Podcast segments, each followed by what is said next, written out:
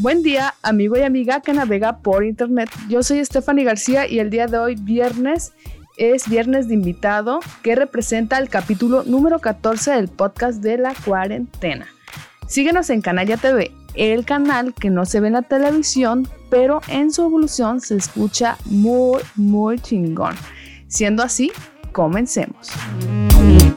El invitado que viene es un colega podcaster, lo conocí en un grupo de este mismo formato y creadores de contenido. Lo pueden buscar en su canal La Casa del Sabueso o en sus diferentes plataformas como Spotify y Podcast Apple. Con ustedes el host del podcast Ágora Cosmopolita desde Pachuca Hidalgo, Carlos Sánchez. ¿Cómo estás, Carlos? Muy bien, Estefanía, gracias por invitarme a tu podcast. Y esta es la segunda vez que grabamos esta parte y la primera vez fue la emoción de, ah, sí, el podcast, soy el ¡Eh, bravo! Sí, ya sé. Lo siento. Hubo problemas técnicos, ha de confesar. O sea, hay que poner en contexto a la gente porque es necesario que lo sepan para que digan, ah, es que no se ve muy entusiasmado. En realidad sí, pero pues lo hice esperar mucho, lo siento. No, para nada. Aquí estamos con toda la emoción, con toda la energía, Stephanie. Me da mucho gusto. Oye, ¿y qué tal la cuarentena? Porque de seguro sigues en cuarentena igual que yo, ¿no? Tú conoces de muchos que les gusta salir, les gusta estar en fiestas y nosotros seguimos encerrados porque nosotros somos conscientes y, y seguimos en cuarentena. ¿Qué tal tu cuarentena? ¿Productiva o no? Pues mira, la verdad es de que justamente en esta cuarentena empecé a estar en home office. Entonces sí ha sido un regresar a casa muy fuerte, ¿no? Porque... Claro. Digo, probablemente antes extrañaba mucho estar tiempo en mi casa. Decía, ah, ya quiero ir a mi casa, por lo menos ir a ver mis series, ¿no? Que no podía ver tantas series en Netflix. Ahora ya no hay ninguna que no vea, ¿no? Ahora nos sabemos todo el repertorio. Exacto, sí. Creo que esas cosas iban cambiando. Pero en general creo que me ha ido muy bien. La verdad es de que me ha permitido hasta comenzar este proyecto del podcast.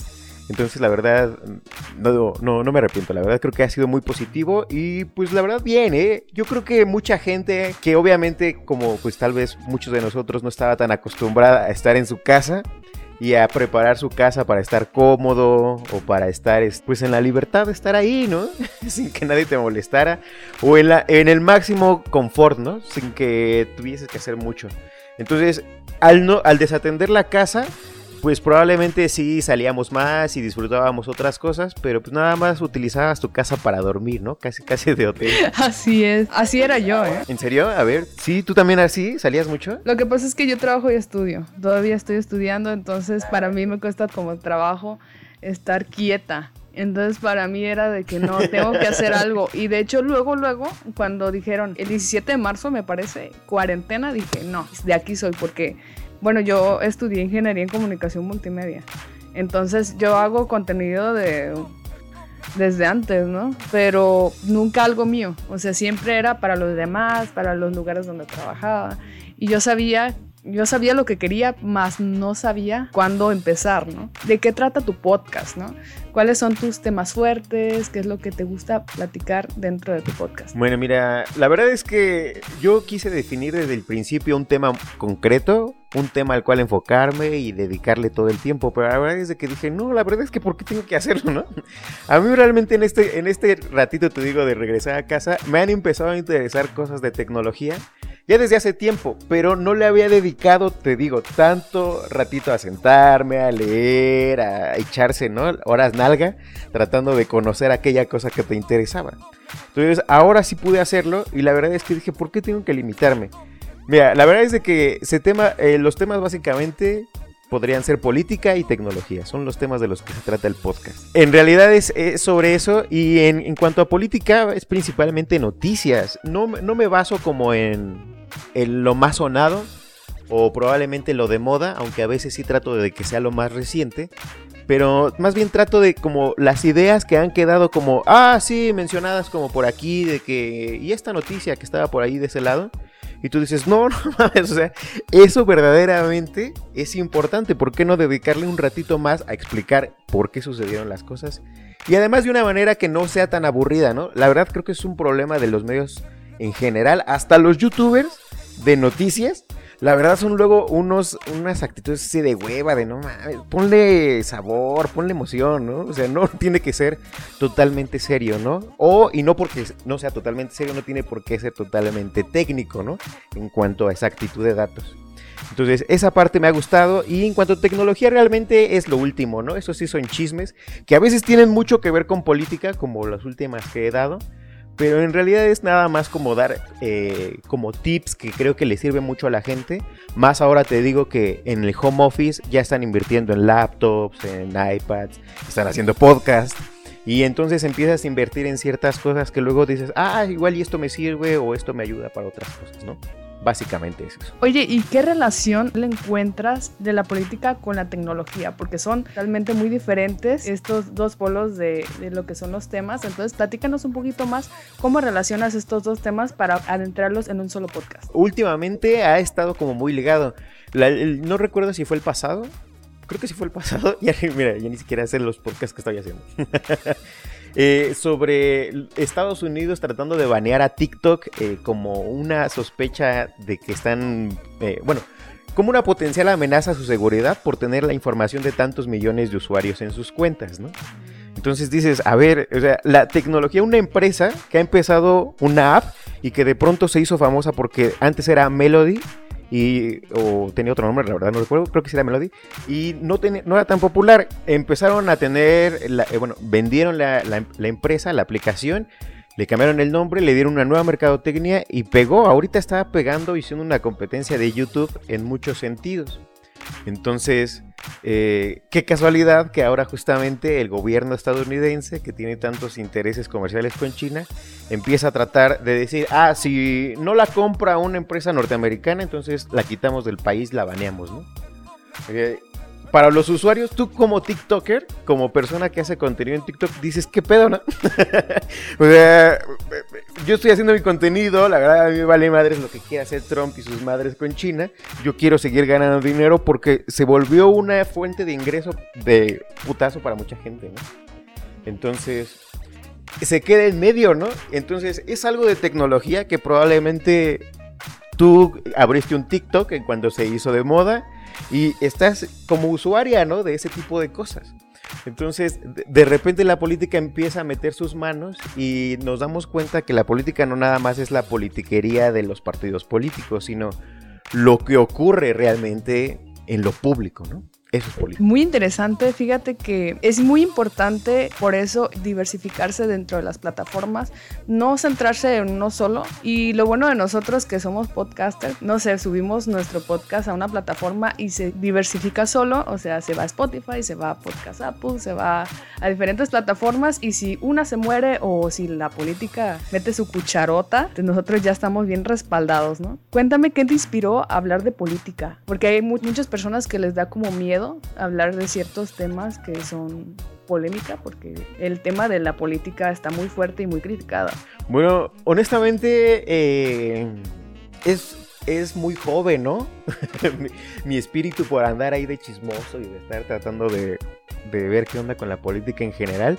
Porque te podría asegurar que hasta todavía cuando estaba en la universidad con trabajo se sabía quién era mi gobernador o el presidente municipal o ese tipo de cosas, ¿no?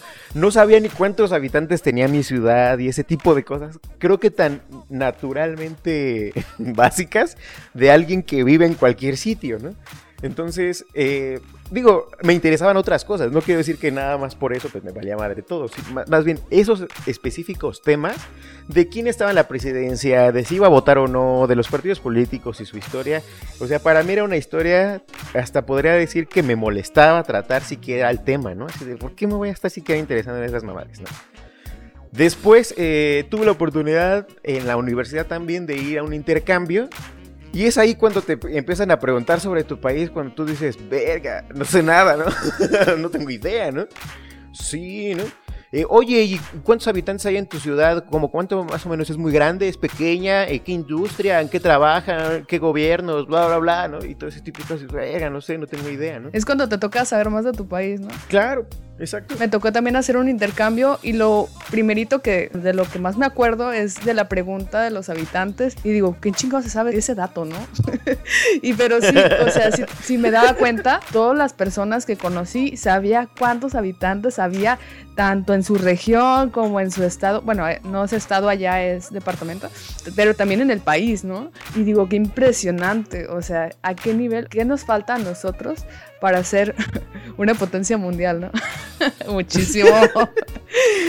Los mexicanos no dominan el mundo porque no quieren. Ah, claro, eso está claro.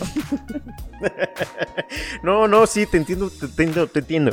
Y justamente el tema, ¿no? A partir de eso creo que me obligué a mí mismo de ponerme las pilas y decir, a ver, no mames, ¿no? Ya no, no porque no quiera pasar penas ajenas de nuevo, sino porque en general creo que ese momento fue como un check reality de un reality check de, oye, a ver, eh, si no, si tú no estás pendiente de esas cosas o por lo menos informado de qué está sucediendo, por eso la gente de este tipo que se dedica a la política, que en realidad no es política, es politiquería, eh, toma el control de las cosas todo el tiempo, ¿no? Y por eso tenemos generaciones del abuelo, el papá, el nieto, etcétera, etcétera, etcétera, que han sido gobernadores, presidentes municipales, que se han adueñado de ciudades enteras durante tanto tiempo. Y tú dices, ¿qué pedo? ¿Cómo es posible? Ah, pues porque a la gente de verdad le vale madre, ¿no? Le importa por las situaciones del contexto social, de qué van a comer, cómo sobreviven y esas cosas, que no vinculan que eh, muchas de esas problemáticas son porque esas personas siguen en los mismos puestos, ¿no? O siguen haciendo las mismas cosas de la misma manera. Hoy en día, y creo que a partir de 2018, la verdad han cambiado mucho las cosas. Y no por Andrés Manuel, y no por la cuarta transformación, sino porque en general la gente dijo como, a ver, no mamen, a ver, vamos a aguantar un momento. Y como que esto ya no está tan chido, y vamos a ver eh, para dónde van las cosas, porque el rumbo que llevamos no es el que nosotros queremos. Creo que por primera vez la mayoría de la gente se quedó contenta con que quién ganó las elecciones, ¿no? No es porque esté respaldando ciertas cosas, aunque hay mucha prueba de que sí hubo fraudes en, los, en las elecciones pasadas, no estoy diciendo que sí, pero a pesar de eso, eh, ganaban no con una amplia ventaja, sino eran el que menos eh, odiaban, ¿no? Y por eso eran el que más votaban y por eso ese güey ganaba. Por lo tanto, se volvió insostenible cinco años después de políticas impopulares y la gente ya está hasta la madre, ¿no? Y decía, venía otro güey diciendo, yo soy la respuesta, pero este güey no lo elijan porque es el diablo, ¿no? Por primera vez también la gente le dio el chance al güey que durante 12 años ha estado diciendo, estos güeyes la han cagado en todo, ¿no? En todo. Entonces, también ese tipo de cosas creo que han hecho que sea momento de, no de tomar posturas, pero sí por lo menos de tomar el tema de la política como algo más natural, algo que no es como un sacrilegio o algo tonto de hablar, y que sea algo más natural, ¿no? Porque al final del día la política también es de que tu vecino se dé cuenta que necesitan poner un tope enfrente de su casa porque ahí suelen atropellar personas, ¿no? Eso es política y que puedan ir con el presidente municipal y no esté de gira y no esté con su familia comiendo en diferentes cosas, que atienda a la gente y que le diga necesitamos que pongan un tope ahí por esto, por esto y por el otro y que lo pongan, ¿no? Solucionaron una problemática social porque te interesaste en algo que podía ser resuelto por el, el poder público, ¿no? Esa es la, finalidad. Entonces, probablemente sea una noticia que tú digas, ay, ¿qué me importa Trump y el TikTok? Pero al final del día es para que empieces a buscar las cosas de tu localidad, de tu estado y etcétera, ¿no? Y como que estemos un tanto más alertas de lo que está sucediendo el día a día con esto. Sí, porque al final de cuentas nos va a terminar impactando de mil maneras. a lo mejor es problema de primer mundo, pero las personas que usan TikTok y se sienten famosas, ¿no? Eh, yo no uso TikTok en, en mi personal no lo, uso, pero, o sea... Quiero aclarar que yo no soy TikToker. Ni me gusta, bueno, por algo no tengo, ¿no? O sea, me refiero a esto, sino estar alerta siempre de que hay otras alternativas dentro del mundo digital, ¿no? El podcast, eh, de hecho, este formato es muy viejo, pero apenas está, está tomando como esa fuerza. Han salido muchos creadores de contenido y digo, qué genial, o sea, han sacado de todo, ¿eh? Porque, digo, escuché de distintos temas, de distintas formas de hacer podcast y me quedé sorprendida. Oye, ¿y tú cómo conociste este formato? Cuéntanos. Fue hace mucho tiempo, fíjate que el primer contacto, y de hecho creo que por eso me envicié un tanto en el formato que hoy en día tiene el podcast, el de Ágora Cosmopolita, porque el primer podcast con el que tuve este encuentro fue con los de Olayo Rubio, pero los primeritos de Olayo Rubio, los que ese güey subía a justamente aquel entonces iTunes, este, y que estaban todavía en lista de latinos. Eh, esos los primeros podcasts cuando Bush, el presidente Bush sacó su podcast y fue como de, ah, no mames, hay momento de sacar los podcasts, ¿no? Cuando Joe, Joe Rogan, el de Joe Rogan Experience, que está ahí en YouTube, un podcaster como muy, muy pegado en Spotify, eh, ese güey apenas creo que acababa de salir de las luchas y empezaba a hacer sus primeros podcasts. Pues en esos primeros podcasts yo me enteré de Olayo Rubio y para mí era como, oh, no mames, no hay otra cosa, ¿no? Era lo máximo porque la verdad, lo que hay, puede hacer un contenido bueno o malo, eso ya lo podríamos criticar. Creo que la información es buena, tal vez su estilo ahí podría ser criticable, pero en general le metían mucho a la producción y un podcast, tú lo sabes, eh, depende mucho de la producción que le podamos meter para que la persona que lo escuche número uno, no se aburra, porque esa es otra cosa de los podcasts, ¿no? Lamentablemente tiene el estigma de que voy a estar escuchando que media hora, una hora, unos tipos hablando de un tema. Sí, güey, porque luego es mucho más interesante. Yo creo que el podcast te permite muchas más cosas. Ir en el coche, ir haciendo ejercicio, ir este, en la bicicleta, no sé, ¿no? Haciendo cualquier otro tipo de actividades y estar escuchando un programa interesante y estar como en el pedo de, ah, esta idea está chida. O te enteras de algo bueno, ¿no? Entonces, te digo, mi primera experiencia fue con Olayo Rubio, después ya fui conociendo más podcasters y fue como de, ah, igual hay otros mundos chidos además de Olayo Rubio, ¿no? Yo todavía, de verdad, pensaba que solamente eso existía, así te digo, de poquito empezaba a conocer el mundo, pensé que Olayo Rubio era el único podcast que existía. Ya después fui conociendo otros podcasters y así poco a poquito, pero mm, la verdad es de que tiene mucho tiempo que ando siguiendo como esta onda y fue hasta ahora que me animé, ¿no? Realmente que en concreto hacer podcast de esta manera. Fue muchos, muchos, muchos años después, pero te digo, esos creo que podrían ser los primeritos referentes que tengo. Claro, mi historia es bastante similar. Yo siempre he sido como fanática de la radio. Entonces, para mí siempre estar escuchando la radio era como fundamental porque me hacía sentir activa. O sea, no era como sentarse y ver un video y entretenerse, ¿no? Sino escuchar la radio, o sea, a partir de escuchar la radio, de a partir de escuchar la radio, eh, era, me daba oportunidad de hacer otras actividades como hacer el aseo, yo que también diseño, entonces eh, me da chance de, estar diseñando, hacer un dibujo, que estar editando otras cosas eh, y estar escuchando a alguien. O sea que realmente el hecho de editar o hacer otras cosas, por ejemplo el ejercicio, que lleva mucho tiempo y, te puede llegar a aburrir, ¿no? Entonces entretienes tu mente, haces como ese hack mental eh, para que se te pase el tiempo y, y puedas realizar todo este tipo de actividades que a lo mejor no son como tan cómodas como el hacer el aseo, pero eh, tienen pues una buena función. Y el problema que yo tenía era de que a veces se me iban los temas, me entretenían algo, me distraían algo y, la radio pues no es como que le puedas dar pause y ya, ¿no? Esta se va de, con todo y si no lo escuchaste te la pelaste, ¿no? o sea, te, te jodiste y ya valió, o sea, no es como que lo puedas regresar y ya. Otro escape también fue el de estar escuchando videos y ya pues lo puede regresar, pero la mayoría de las veces los videos lo que hacen es que tienen como este apoyo visual, que o sea que a huevo tienes que estar adentrado en ese video y pues te entretiene, eh, no sé. Es que te absorbe. Te absorbe exactamente. Y el, primer contacto que tuve con podcast fue uno que tenía Whatever Tomorrow hace mucho, yo tenía... Oh, no. Uh, pues sí, es que tiene mucho. Y, y yo, yo del principio digo, pues, ¿qué es esto? ¿Quién ve esto, no? O sea, porque yo todavía no entendía la importancia que iba a tener en mi vida el hecho de tener entretenida mi mente al hacer estas actividades, ¿no? Es que también depende de la madurez de cada quien. Y yo creo que el podcast no es para cualquier audiencia, es para gente que, que necesita ser productiva en todo momento. ¿Tú cómo lo percibes? Híjole, es que ya estamos empezando con polémicas. Este. ¿Por qué? A ver. ¿Estás segura que quieres abordar esto? no, no es cierto.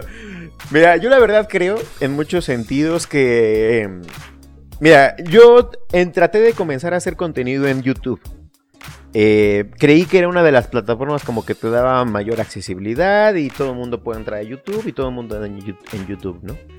Pero la verdad te puedo decir que en el poquito tiempo que estoy, bueno, hasta ahorita ya hoy cumplimos 20 capítulos. Si todo sale bien, hoy vamos a hacer un capítulo especial.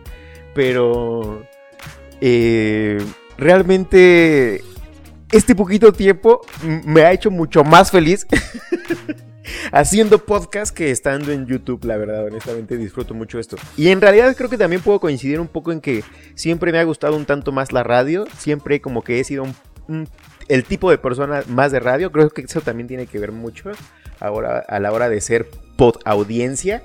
Pero en general podría decirte que puedo coincidir contigo. Es que te digo, el podcast no es para, eh, te digo, cinco minutos de tu tiempo, ¿no? Porque es un podcast que es una- un podcast de cinco minutos.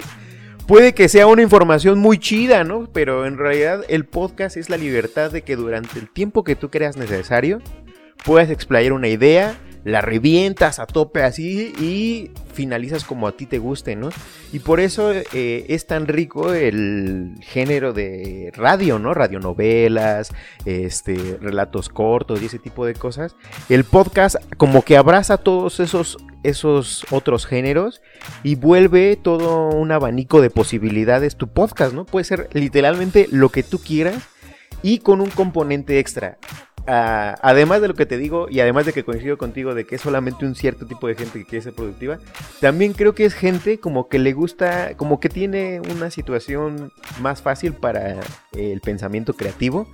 Porque al final del día el estar escuchando solo una voz es estarte imaginando todo un contexto. Por más que sea una noticia, por más que sea eh, un tema profundo, por más que sea un podcast de chistes, es estarte imaginando un contexto continuamente y ese proceso creativo en todo momento, no creo que cualquier persona como que le late ese tipo de cosas. A veces le- le- es más audiovisual y en lugar de estar imaginando prefiere simplemente absorberlo, ¿no? Y no es porque sea malo, te digo, han pegado un chingo YouTube y todas estas pla- plataformas porque es buen contenido, porque pega de esta manera. Pero te digo, creo que en ese caso sí no sería para todos. Es un segmento que es como que más auditivo en ese tipo de cosas. Ah, ¿no? claro, igual eh, estaría mal como segmentar a la audiencia, ¿no? Así de, va para ellos. O, o a lo mejor sí, o sea, es cosa de estrategia, ¿no? Sí, sí, sí, es de estrategia. Porque como tú, o sea, tú hablas de, de política y obviamente tu segmento es de política, o sea, de política y tecnología. Y pues no a todo mundo le gusta hablar de, de política y tecnología. Igual, o sea, lo, lo que a mí me ha funcionado es que puedo hablar de, pues, de cualquier tema, ¿no? Pero no significa que porque habla de todos los temas a todos le vaya a gustar de todas maneras. ¿Cómo descubriste tu voz? ¿Cómo descubriste o sentiste que... ¿Cómo supiste que tenías una voz buena como para la radio? O sea, como para hacer podcast. Híjole, yo espero que la tenga. No, es que sí la tienes, por eso te pregunto. Creo que sí me han hecho el comentario todo ese durante mucho tiempo, más bien.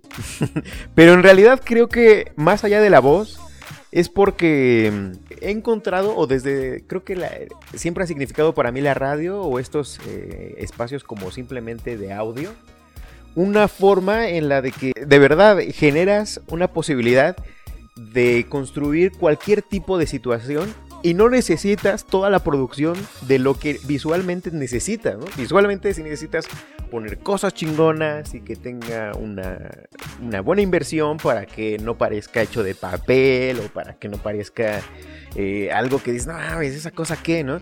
Eh, la- ese es el problema de lo, de lo audiovisual, que necesita tener un toque realista o medianamente profesional o chistoso, pero a propósito, con sentido y estilo, para que la gente comprenda lo proceso y diga, ah, va, me parece un buen contenido. El podcast o la radio es, no mames, ¿no? Yo puedo hacer todo a través del aire. no necesito más que eh, creatividad, ¿no? Para generar lo que yo quiero. Entonces, eso es lo que me ha gustado siempre. Por eso eh, creo que también tiene que ver con lo de la voz.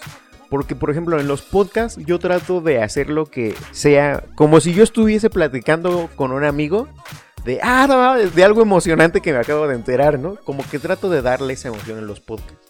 Probablemente hasta hacia eso podría decir que he encontrado la voz, para los podcasts específicamente. Y pues nada, ¿no? Eh, eh, digo, si tengo buena voz para la radio, muchas gracias. Ah, bueno, es que fíjate, muchas personas me han preguntado, oye, ¿a qué te dedicas? ¿O qué, o qué estudiaste? ¿O has tomado cursos? Porque es que dices que tienes muy buena voz como para, como para expresar lo que tú quieras. Si puedes hacer un video, lo haces. Si haces un podcast, lo haces. Eh, le digo, es que en realidad no, no es tanto el talento, ¿no? Entonces, ¿tú qué crees que sea necesario para poder crear un podcast? Porque muchos dicen, es que no tengo buena voz, no tengo nada que decir. ¿Qué, sería eh, lo principal para iniciar a hacer este tipo de formato? Es que no necesitas tener una voz sensual, ¿no? Como la de Mario Arbizu. A mí me gusta mucho la voz de Mario Arbizu, ¿no? Tiene una voz así muy cabrona, ¿no? me gusta ese tipo de tono de voz, ¿no? Y digo, ese güey nació para ser locutor, ¿no? Así, desde el momento en que ese güey eh, tuvo, llegó a la pubertad, dijo, yo voy a ser locutor.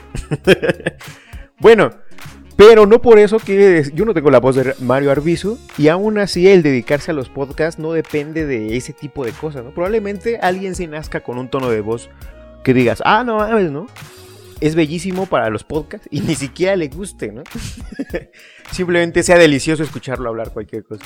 Pero eh, si tú, eh, más allá de la situación de que tengas algo o no que decir, yo creo que si tú tienes una opinión, y eso diría Christoph en sus videos, es como el culo porque todos tenemos uno, todos tenemos una opinión sobre algo. Y creo que específicamente el podcast eh, es una posibilidad, por lo menos lo he visto en los grupos en los donde nos conocimos, de gente que dice, ah, es que quiero empezar un podcast de un tema porque este me gusta y no sé cómo empezar, y bla, bla, bla. Pues ya empezaste, ¿no? Tu podcast es sobre ese tema que a ti te gusta. Ese es, tú eres el experto porque es tu opinión y en tu podcast tú eres el creador de esas cosas, esas, esas voces que vas a emitir, ¿no? Entonces, realmente no creo que dependa de la voz, creo que depende de lo que tú quieras eh, transmitir a través de ese podcast, porque al final del día es un canal más.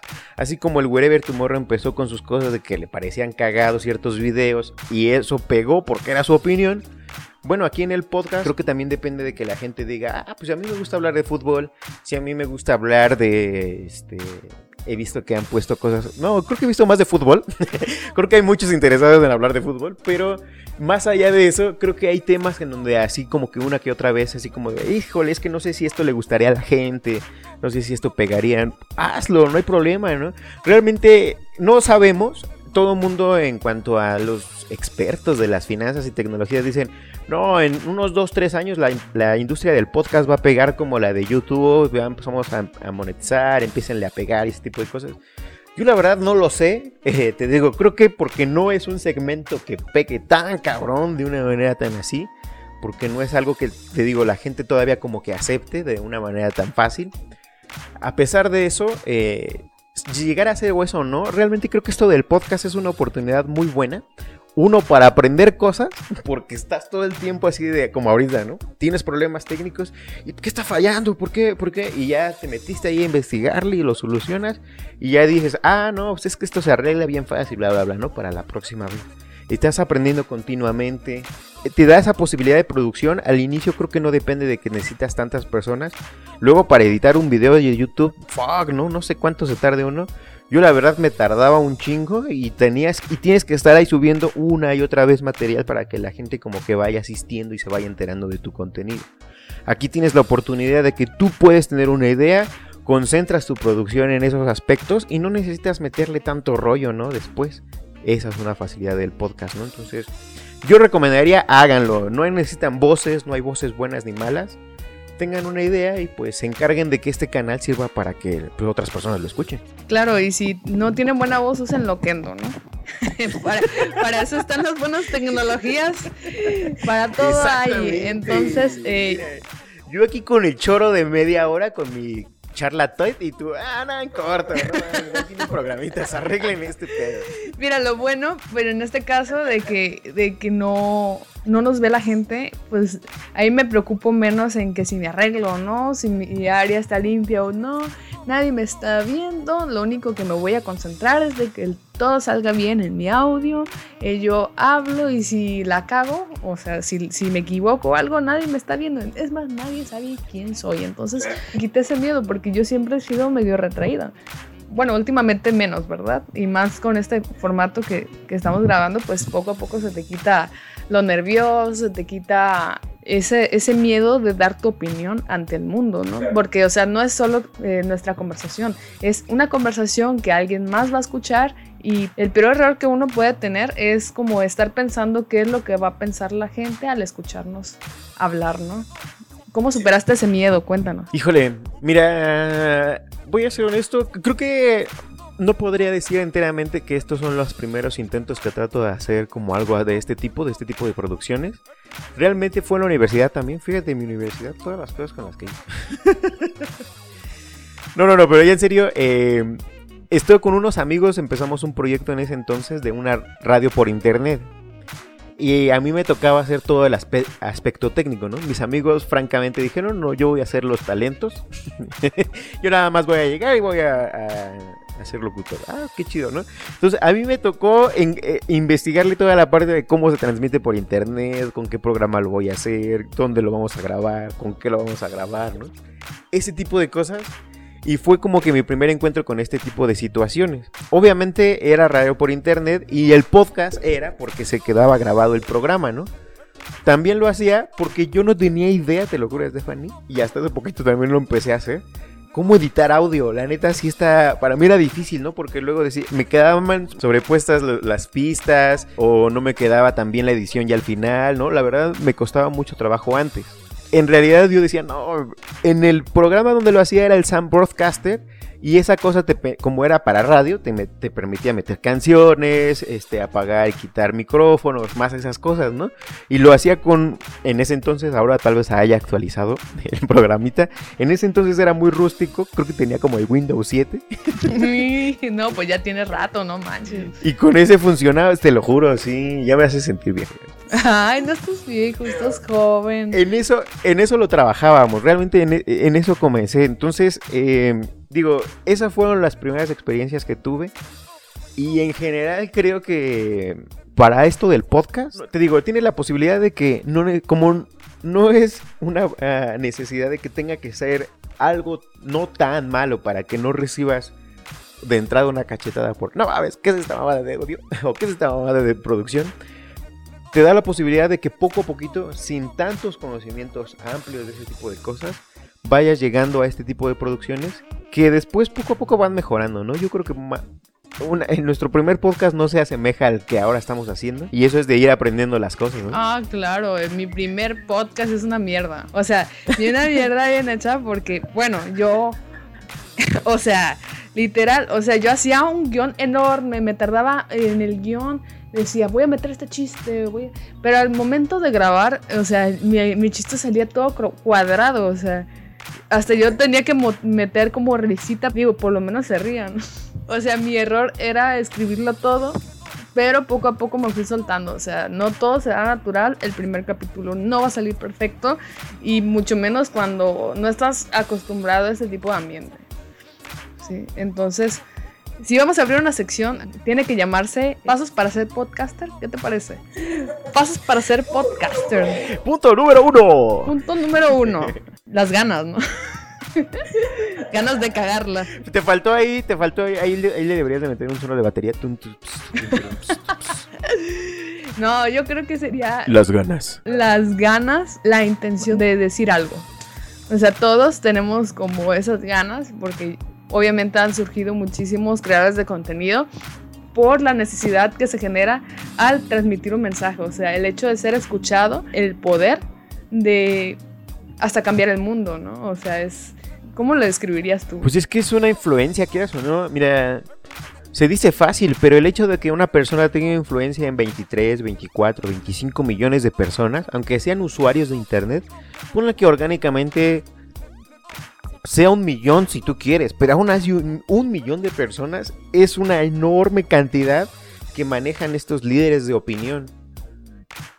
El hecho de que haya la posibilidad que más gente haya tenido acceso a través de estas tecnologías a meter su podcast, a meter su video, a meter lo que sea y, emitir su opinión, diversifica las opciones de información y entonces si quieras o no le restas poder a esas personas.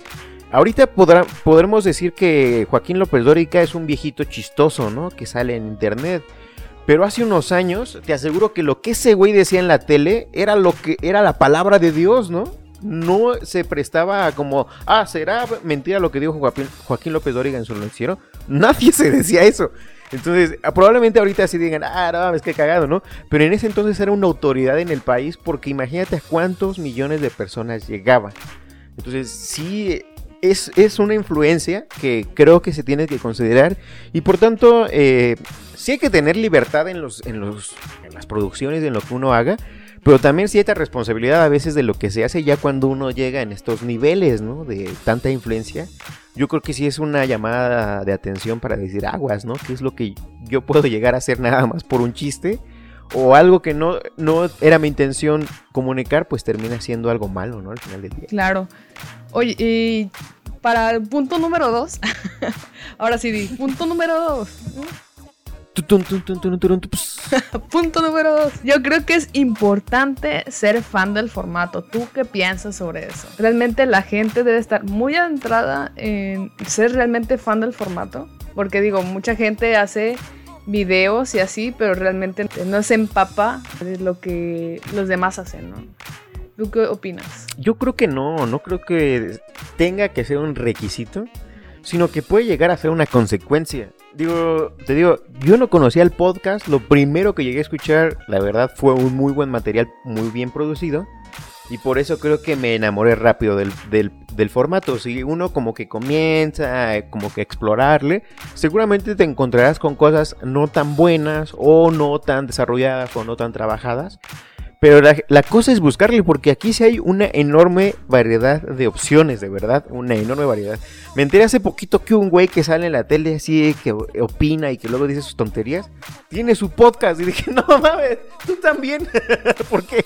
Crecen como el pasto, ¿no? Sí, o sea, de, de verdad, todo el mundo tiene ya ahorita la posibilidad. Hay una enorme, enorme, enorme, enorme posibilidad de alternativas y puedes elegir la que te guste. Yo creo que es más bien de que te le des la oportunidad, dale chance al, dale chance al formato y pues ya ya tú dirás, ¿no? Después. Fíjate que yo sí nací siendo fan del formato. Bueno, no nacer de nacer, ¿no? salí de... Así salí con un micrófono. o sea... ¿Y cómo estás, mamá, señores médicos? Hermano, ¿no? Le mando saludos a mi madre. y dime, mamá, ¿cómo, fue ¿cómo estuvo esta experiencia? Cuéntanos, cuéntanos. Eh, no, realmente sí, al iniciar el podcast, soy muy fan del formato. Le tomo mucha importancia a él. O sea, si voy a hacer no sé qué actividad, sí le doy preferencia al podcast. Y yo soy bien fanática de la música, yo soy músico.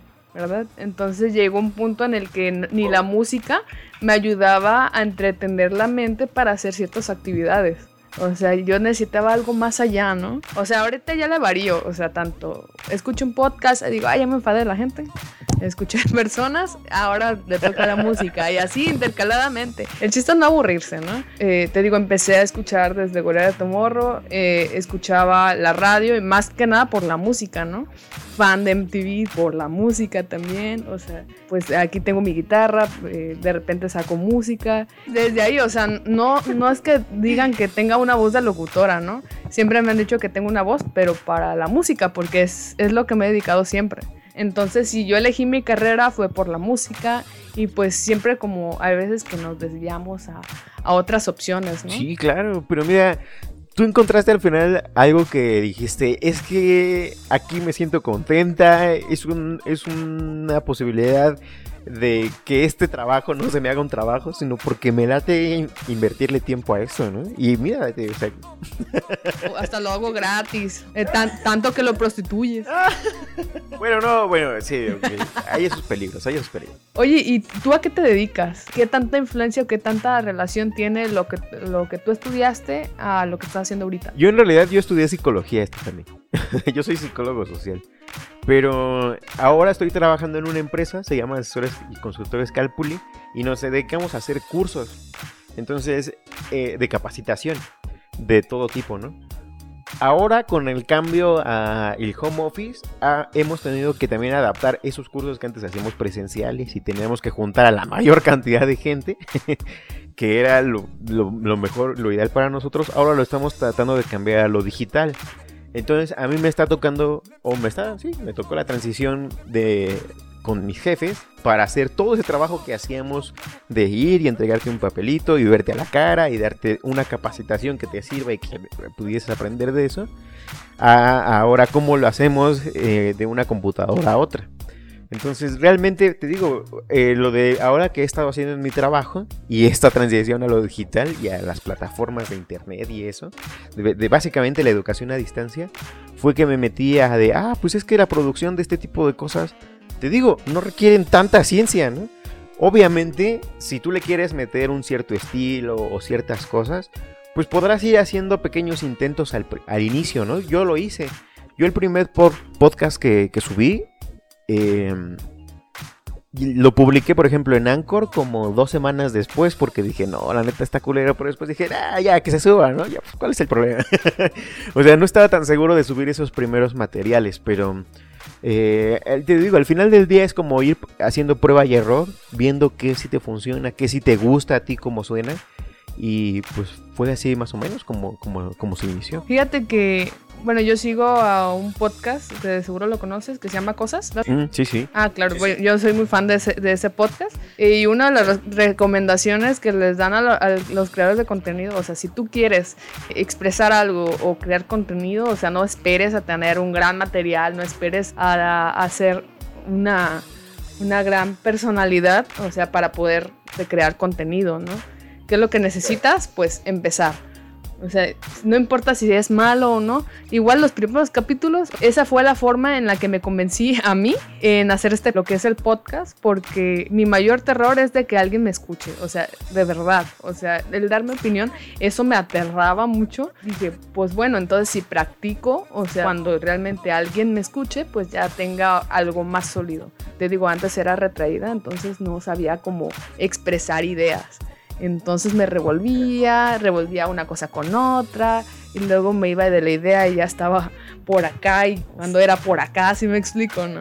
Entonces poco a poco me ha ayudado como a tener una opinión como más sólida en ciertos, en ciertos temas. O sea, no hablo de política, pero también me he empapado mucho en ello. Entonces, si hablo de ciertos temas, o sea, de tema en general, o sea, yo también sé que soy capaz de, hablar de otros temas que yo sabía que ni era capaz de, lograr, ¿no?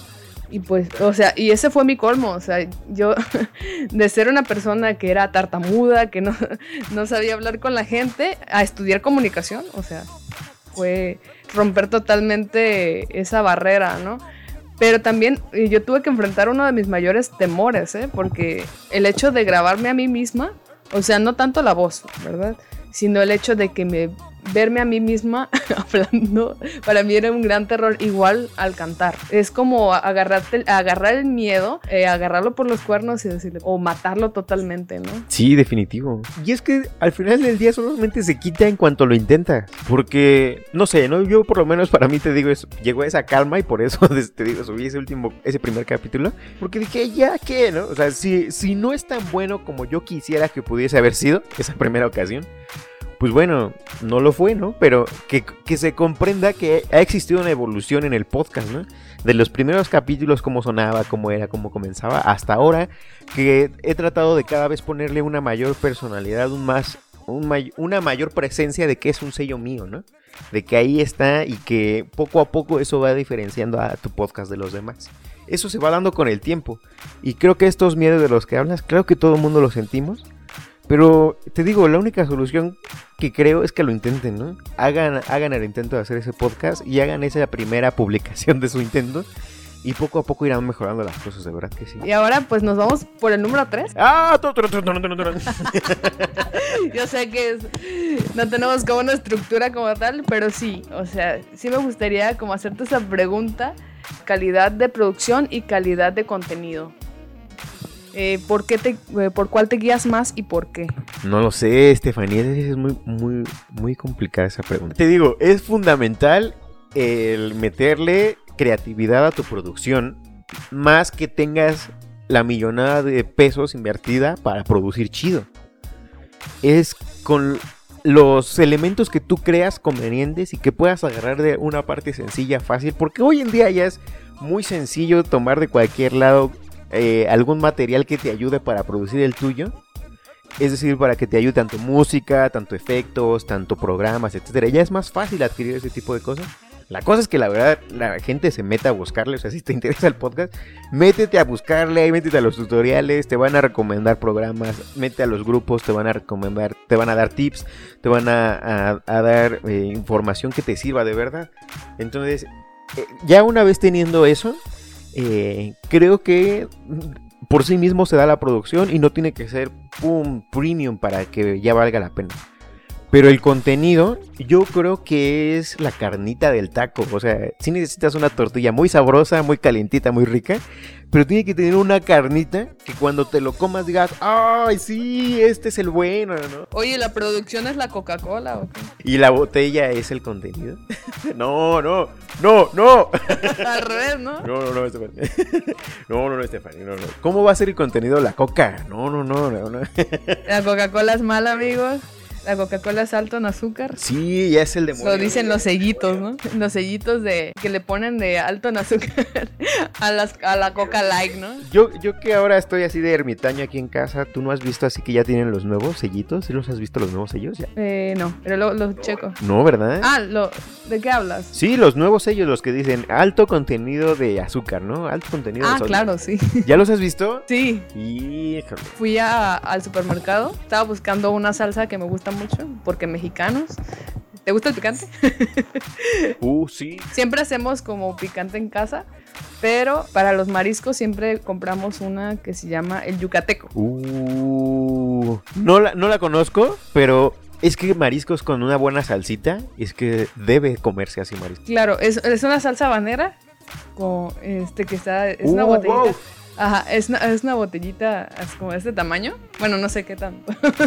qué tanto dimensión. Bueno, es que ustedes no lo ven, pero le estoy mostrando el tamaño con mis manos. bueno, en fin, y pues siempre como es esencial y cuando hace falta, porque también no hemos ido mucho al súper, pues a veces se nos olvida o como igual como te digo, como no vamos tanto, eh, dije, no, pues de una vez, ¿no? Ya que estoy aquí, la llevo a la casa, ¿no? Y ya buscando, hasta la salsa tiene el sellito. Y así de, no manches. ¿Y qué es? ¿Qué es? ¿Por qué es maligna? Y decía alto en grasa. Y digo, grasas, guau. ¿Por qué? ¿Por qué lo que.? Porque lo que más quiero. Creo que era ácido, no, creo que sí era grasa. Como la coca tiene, dice alto en azúcar. Ese no me lo, me lo he topado porque yo casi no tomo Coca-Cola, ¿verdad? Ah. Ahora resulta, ¿no? Solo los fines de semana tomo una pequeña coca. Una pequeña coca de dos litros. No engañes a tu audiencia, Stephanie. Dinos a todos. no, no, no. Coca-Cola. Que justo ahora estás tomando Coca-Cola. Que justo ahora estás haciendo una pausa para tomar coca. no, una vez se nos hizo costumbre de tomar Coca-Cola todos los días. Y así, una en la mañana en el desayuno y una en la noche. Es que es fácilmente adictiva, ¿o no? Sí, claro, claro. Como el hacer podcast. Oye, sí es cierto, ¿eh? Es... La coca. La coca es el contenido al final del día. Exactamente. Y, el vidrio de la coca o, el plástico es, es el, la producción. Yo diría que un 50-50 contestando tu pregunta para que no digas que me salgo de los temas, Stephanie. ah, no, no, no te preocupes. Si hablamos de salsa, de coca, no sé. Aquí se habla de todo. Que de contenido, que del vaso está medio vacío, medio lleno. La coca medio vacía. Eh, mi banda favorita tiene una canción que dice el, vaso de cerveza medio lleno. Ya lo compusieron a su modo, ¿no? ¿Cuál es tu grupo favorito, Estefan? Ay, Dios. Fíjate que eh, yo siempre, te digo, siempre he sido fan de la música. Y me he desviado mucho en géneros. Ahorita estoy escuchando mucho rap. Y mi banda favorita es una banda colombiana que se llama Los Petit Felas. su música es una fusión de géneros de jazz, blues, eh, trap. O sea, sacan, no sé de dónde sacan tanto, la verdad pero es algo que siempre se me ha hecho novedoso, nuevo. Recomendación de fin de semana. Recomendación de fin de semana a los Petit Felas, que realmente ya los he mencionado muchísimo. Como sin género, o sea, ellos nada más hacen una fusión de eh, lo que, ah, esto me gusta, vamos a meterlo aquí y hacen mezclas chidas. Fíjate que yo no conocía como tal el género, pero sí hay un nombre para esa fusión de, géneros en la música rap, ah. que se llama el género Lofi. Wow, mira nada más las cosas que estamos aprendiendo de este. Aprendiendo con este Punto número 4. obviamente que todo es importante, ¿no? Tanto el contenido como la producción, pero una de las cosas que, que hacen único a los podcasts es la identidad del podcast, desde el nombre, eh, no sé, la portada, eh, eh, por ejemplo, tienes hasta un, ¿cómo se dice? Un avatar, ¿no? Dentro de tu podcast y eso es lo que se me hizo muy interesante, ¿no? El avatar soy yo, o sea, el meme de aquí, si van a hacer chistes de todo, de todo tipo, soy yo, entonces, pero tú tienes un avatar. Cuéntanos de dónde surgió la casa del sabueso, de que tú eres el sabueso y y sobre todo eh, cómo surgió el nombre de Agora Cosmopolita. En realidad el programa de radio que tenía en la universidad se llamaba Agora de la Semana. y, el, y el tema era porque en ese programa de radio nos dedicábamos a hablar, comentar un, tema, ¿no? ¿Saben qué? Hoy pasó esto en tal ciudad o aquí en México, ¿no? Y entre los amigos que estábamos ahí, en el pinche relajo y en la plática y cosas así, comentábamos ese tema, ¿no? Después invitábamos a gente que era de otras carreras y compartía su opinión desde, su, eh, desde el punto de vista de su carrera. Luego a gente como que así que... La verdad es que se, prestó para esa multiplicidad de cosas, ¿no? Entonces desde ese punto como que me quedó muy en la mente que el Ágora siempre te da esas posibilidades, ¿no? Digo, no nada más etimológicamente por la palabra que era cuando compartían entre las comunidades el conocimiento, sino porque en general ese, ese específico formato me interesa mucho, ¿no? Si algún día pudiese hacer una producción más grande, y creo que tal vez por eso estoy intentando conocer más podcasters, porque la intención es de que en algún momento se preste un espacio más grande para que diferentes puntos de vista puedan eh, emitir su opinión sobre un tema, ¿no? Porque te digo, no es lo mismo lo que un eh, electricista, un ingeniero en, el, en, el, en electricidad, o no sé cómo se puede llamar a ese tipo de ingeniería, porque los hay tiene un nombre específico de ingeniería. Y en concreto la opinión que pueda tener sobre algo de su país a lo que un politólogo que se dedica todo el tiempo a estar todo el tiempo conociendo ese tipo de cosas, ¿no? No es porque una opinión sea más válida que la otra, sino porque es un mundo totalmente distinto y por eso es bueno y rico escuchar ambas versiones, ¿no? Eso es lo que a mí me interesa mucho. Entonces, Agora fue por eso, porque trata como que de juntar esas voces que están como en lo público, en lo diario, y Cosmopolita porque al final del día le quise dar el, toque de tecnología, ¿no? Muchos me decían, ¿no? Es que en realidad todo esto del nombre, y ahorita contesto tu pregunta también, fue porque lo estaba platicando con una amiga y le decía, es que estoy tratando de como de, meterle un nombre al podcast, que no sé qué. Y hace tiempo en la universidad también, eh, pues estábamos creo que jugando a no sé qué cosa en la universidad.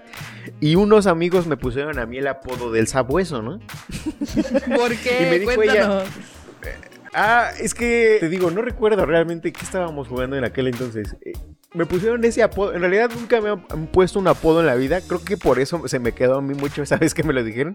Porque era la primera vez que me ponían un apodo de ese tipo, ¿no? De, verdad, no recuerdo que estábamos jugando. Era una cosa probablemente de una dinámica o algo así en la universidad y me pusieron ese apodo. No tenía otra referencia cuando me dijo mi amiga, ¿y por qué no? Porque ella me sugirió, y no te sugiero poner tu nombre, ¿no? Eh, dale un nombre a tu canal, ¿no? Dale un nombre a tu podcast para que sea el que defina la personalidad de ese podcast. No necesitas precisamente ser tú. Y no porque lo estés ocultando, ni mucho menos, pero porque es la personalidad que tú le estás queriendo dar. Esa fue una sugerencia. Me pasé mucho tiempo tratando de encontrarle un nombre.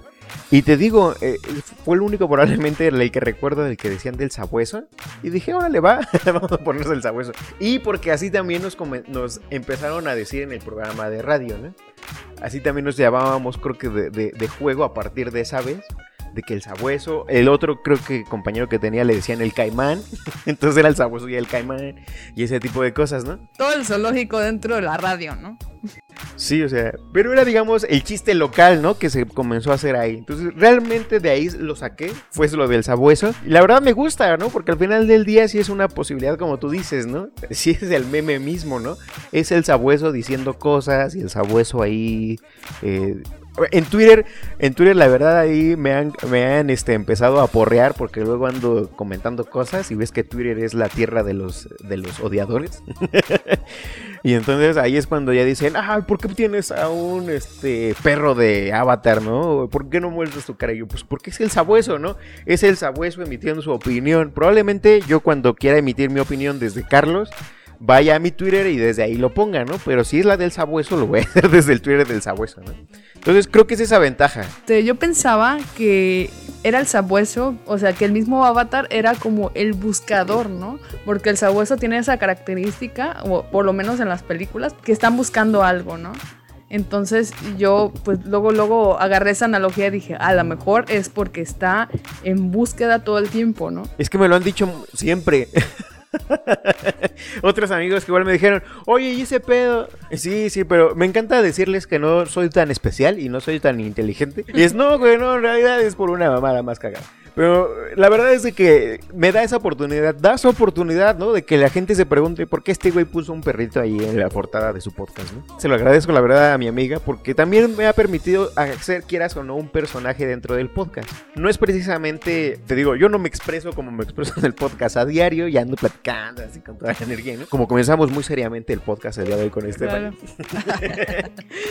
Pero es, en general creo que sí se ha vuelto un personaje que está ahí. Entonces, el los podcasts es el Y el sabueso es el que emite esas opiniones y el que se burla de porque luego las noticias son bien malintencionadas, de verdad. Eso es algo que hoy en día veo en las noticias lamentablemente. No es porque antes estuviese mejor, pero por lo menos antes lo ocultaban de manera mejor, ¿no? Que ahora, ¿no? Porque ahora cuando te cae mal alguien, cualquier noticia, cualquier cosa, no importa que haya sido algo positivo, tú lo expresas como algo malo, porque al final del día esto no quiere ser nada bueno y bla, bla, bla. Y dices, güey, qué pedo, ¿no? Te dedicas a dar noticias, por favor, dánoslas.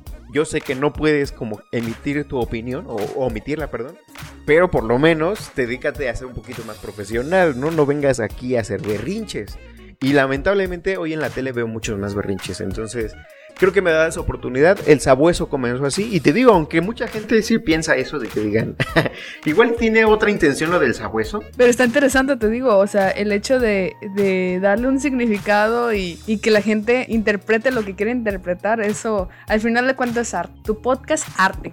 A huevo. O sea, si no lo clasificas como arte, ¿quién lo va a hacer? O sea, ¿quién más te lo va a decir? Tienes razón. Si no me apapacho yo, ¿quién va a apapacharme? Cambiando un poquito de tema, este, con respecto desde hacer todo eh, la identidad del programa, también lo que se necesita pues son materiales, ¿no? En mi caso pues no tengo gran material y yo sabía, yo agarré el consejo de, del podcast cosas, en pantalla se ve toda la producción y eso, a lo mejor no le meten música, no le meten tanta edición, pero el hecho de que esté bien estructurado y tengan buen contenido es lo que ha hecho famoso el podcast, ¿no?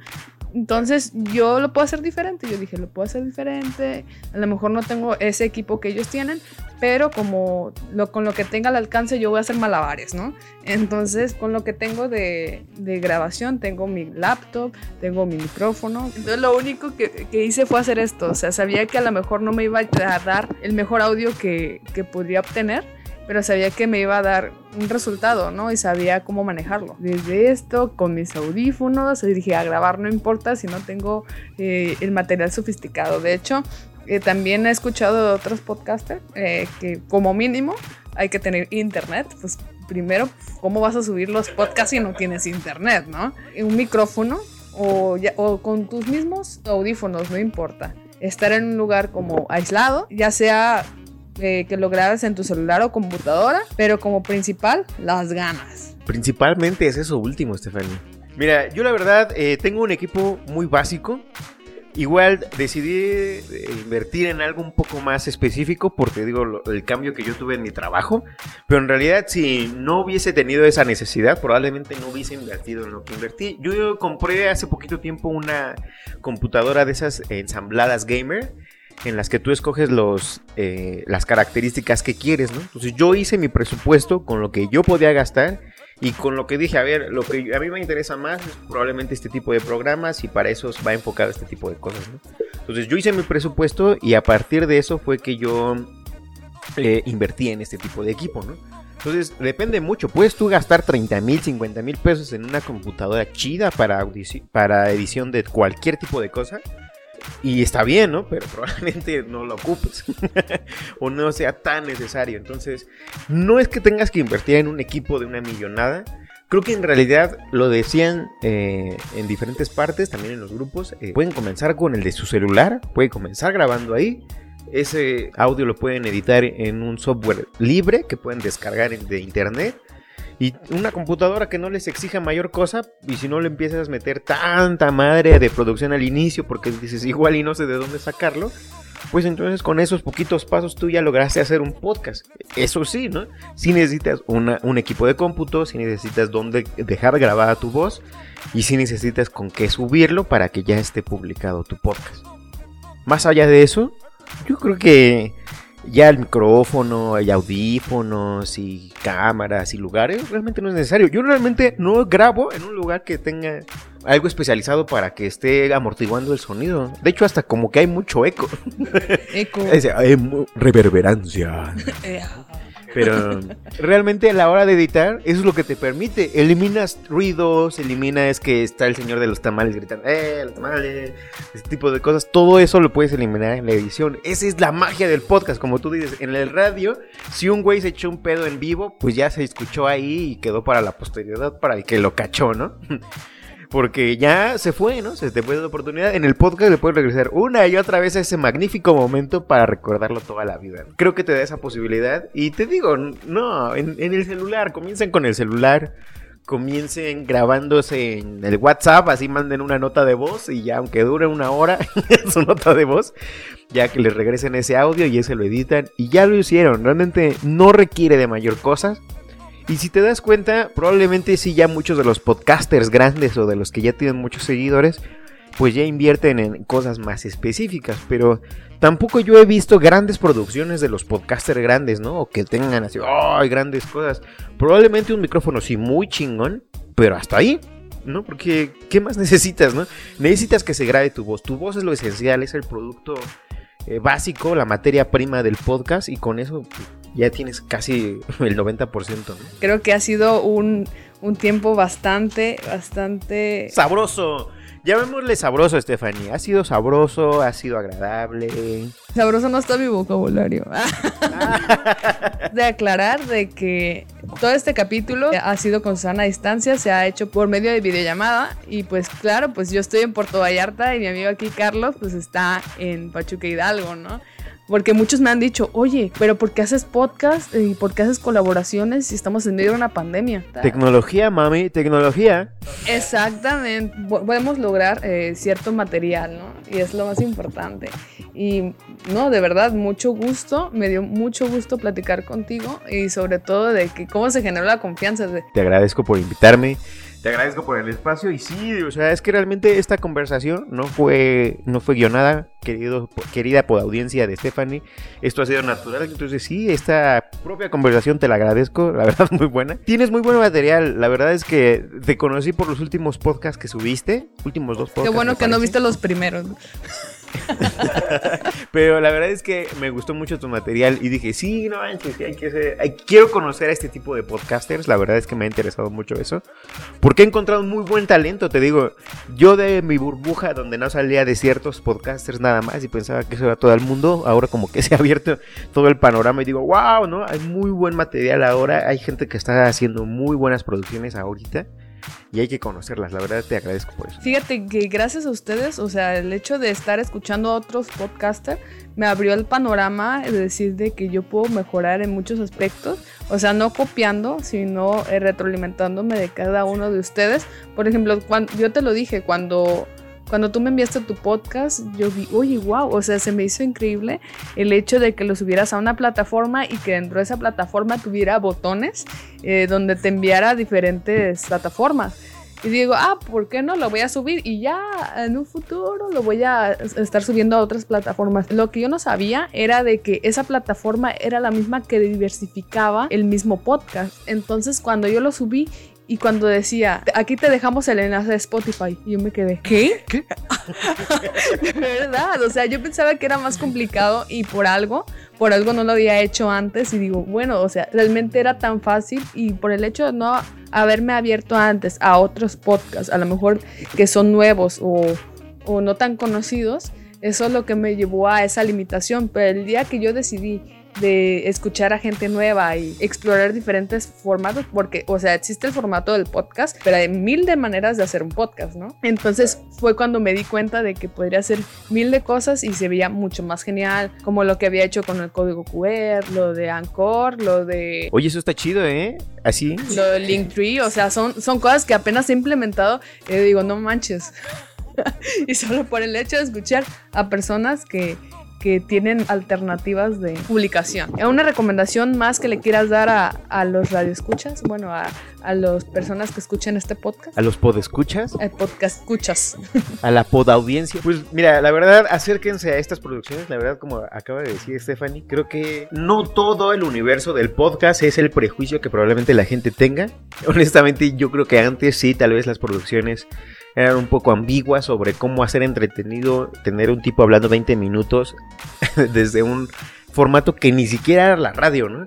O sea, te digo, la gente se hacía esas, cuestiones, ¿no? Esas preguntas, perdón, de decir, a ver, eh, ¿cómo, ¿cómo voy a hacerlo entretenido, ¿no? Pero creo que la verdad es que con el tiempo se han empezado a dar poco a poco las cosas y de repente alguien dijo, es que sí es interesante generar este tipo de contenidos porque a la gente le ha gustado o ha tomado esta alternativa para eh, utilizarla, te digo, en un sinfín de cosas, ¿no? Cuando vas al trabajo, cuando vas a hacer ejercicio, etcétera. Eso se abre las posibilidades y poco a poco también así eh, las producciones. Entonces, inténtenlo. La verdad aquí es cosa de entrarle. Si les interesa la situación del podcast, inténtenlo también para hacerlo, no nada más escucharlo, sino también para probablemente comenzar a hacer sus propias producciones. Y poco a poco se irá viendo, ¿no? Por el momento no, no es mi interés hacerlo algo como de que, ah, qué pegue, vamos a hacernos famosos. Si le empieza a gustar a más gente y creo que he visto una buena respuesta, pues qué bueno, ¿no? La verdad quiere decir que eso que estoy haciendo, pues probablemente le sirva de alguna forma a alguien y eso ya me es suficiente, ¿no? Si lo replican y lo recomiendan, eso es orgánico, ¿no? Eso es un crecimiento orgánico de un canal o de una producción, ¿no? Que más gente le vaya recomendando al otro porque digas, ah, chécalo, ¿no? La verdad me, pareció bueno, pues ya si a ti te gusta, pues también lo recomiendas, ¿no? Eso yo creo que es lo básico. Y es lo que más me ha gustado de todo esto, ¿no? ver coincidencia de la gente o que luego me mandan así en el inbox, ¿no? De la página, oye, yo con este tema, ¿qué onda, no? O un comentario de que yo también opino lo mismo de la chingada, ¿no? Esas cosas dices, wow, lo mejor, ¿no? Cuando se empieza, cuando empieza a haber retroalimentación del que te escucha, es que eso es lo mejor porque al final del día también quien verdaderamente va a hacer que valga la pena el contenido es la gente que lo escuche. Y entre más vayamos creciendo la, comunidad de gente que lo escuche, tú misma vas a decir diciendo, o has estado diciendo seguramente, bueno, pues entonces me animo para hacer el siguiente podcast y el siguiente y el siguiente y el siguiente. Entonces, háganlo, denle la oportunidad y pues nada, ¿no? Flojitos y cooperarnos con el podcast. Tal vez en un futuro estemos en, otro, tú estés en otro episodio mío y, tal vez eh, si es que me invitas, ah, ¿no es cierto? Sí, no, ya estamos, ya estamos apalabrados, Estefanio. ¿Por qué me estás humillando ante tu audiencia? ¿Por qué me humillas ante tus... Oye, no te estoy humillando, estoy cotorreando. Hay que ser naturales, hay que ser frescos, ¿no? Si no, cállate, cállate. Muy bien, no, sí, la verdad, eh, muchísimas gracias, gracias por el espacio. Y pues nada, escuchen más programas de Stephanie porque estos programas solamente se van a poner más buenos. Todos los episodios que vengan de aquí, se les aseguro que van a ser bomba. No, y, te aseguro de este lado, pero bueno, ya eh, en dado caso, de hecho hoy sacas, sacas podcast, ¿no?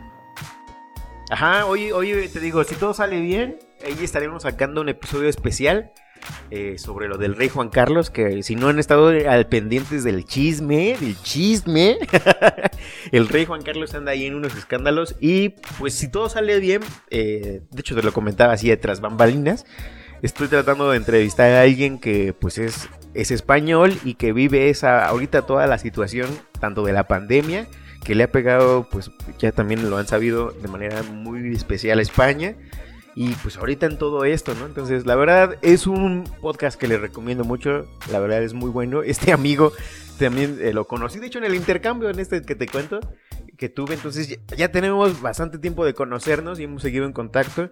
Entonces la verdad ese tipo es buenísimo, sabe muchísimo. La verdad es, es, él es politólogo, entonces es una va a ser una muy buena conversación. La verdad vale mucho la pena. Entonces se los recomiendo. Anden, si todo sale bien les digo, los estaremos publicando más tarde.